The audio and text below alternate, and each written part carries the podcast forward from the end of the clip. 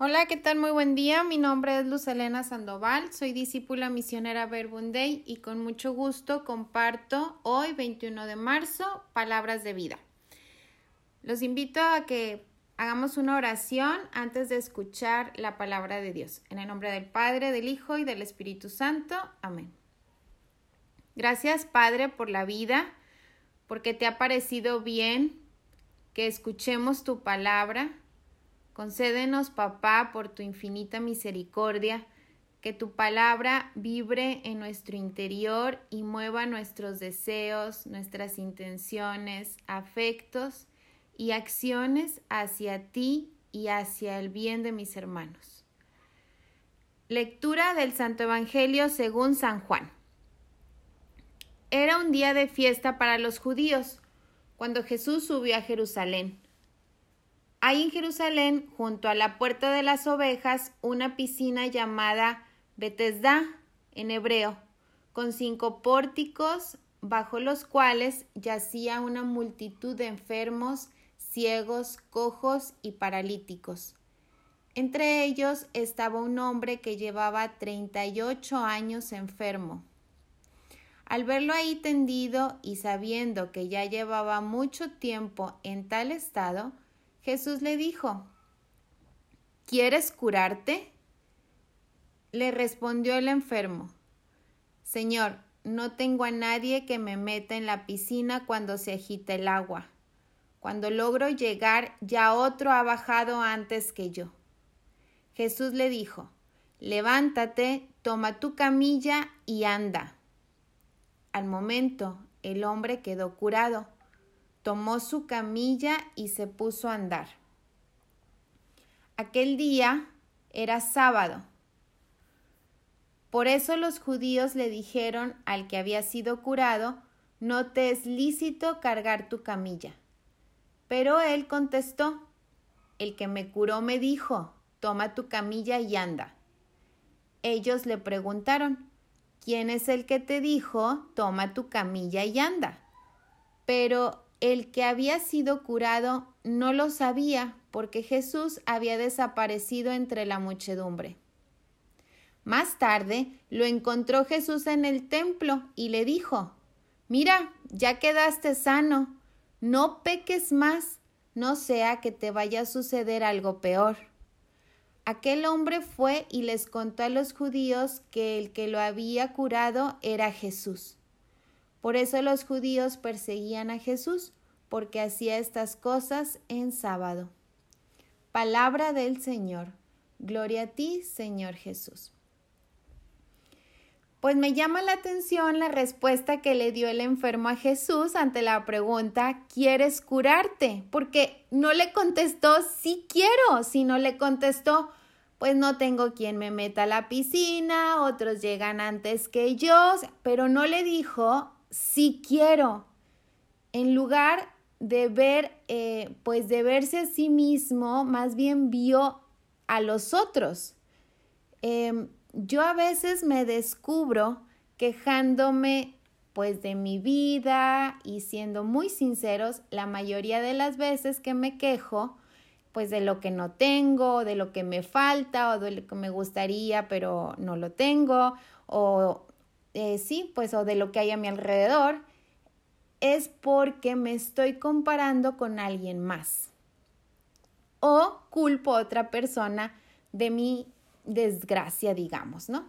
De lo que me estoy quejando. Hoy Jesús nos invita a vernos a nosotros mismos. ¿Qué quieres? ¿Quieres curarte? ¿Quieres seguirme? ¿Quieres ser feliz? ¿Quieres vivir con libertad? ¿Quieres librarte de la enfermedad del mal humor, del aburrimiento? ¿Quieres librarte de la pereza, del no tengo ganas? ¿Quieres recuperar tu familia? ¿Quieres sanar tu relación, tu matrimonio? Pues depende de nosotros, de nuestra respuesta, no de la respuesta de los demás.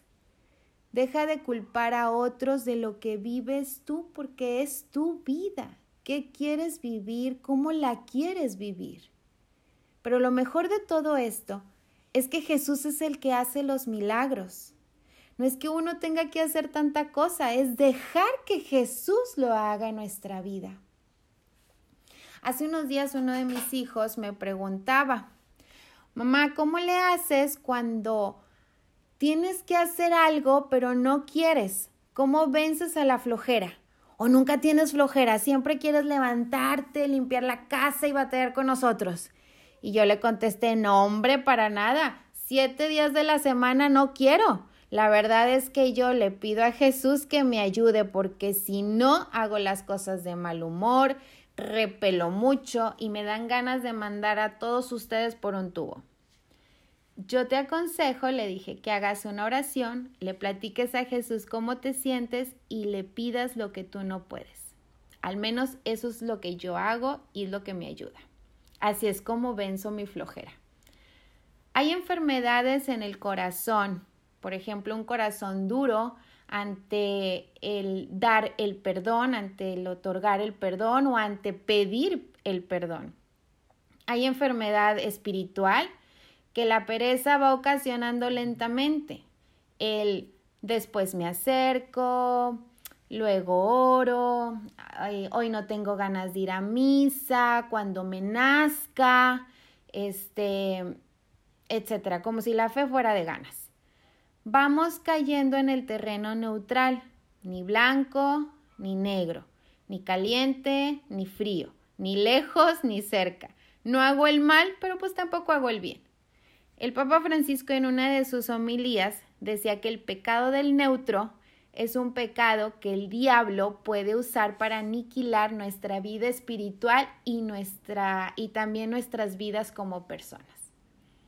Hoy es un muy buen día para pedirle a Jesús que nos ayude, que con su gracia nos cure de la enfermedad que cada uno de nosotros podamos tener.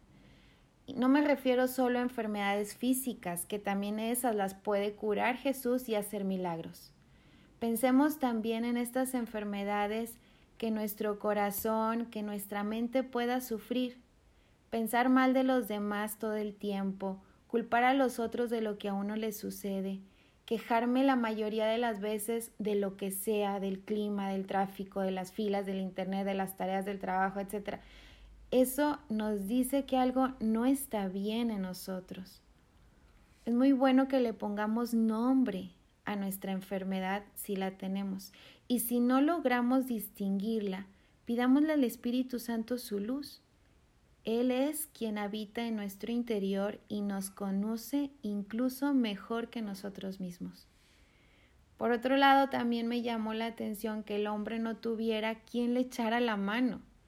Y si a nuestro alrededor hay alguien que necesita una mano, que necesita ánimo, un consejo, apoyo, escucha, pues también pidámosle a Jesús que nos ayude a ver la necesidad de nuestros hermanos y que mueva nuestros corazones y nuestra voluntad para hacer el bien y no quedarnos en un terreno neutro. Y que nuestra querida Madre María, también Madre de Cristo, nos acompañe en este camino hacia la Pascua. Que así sea.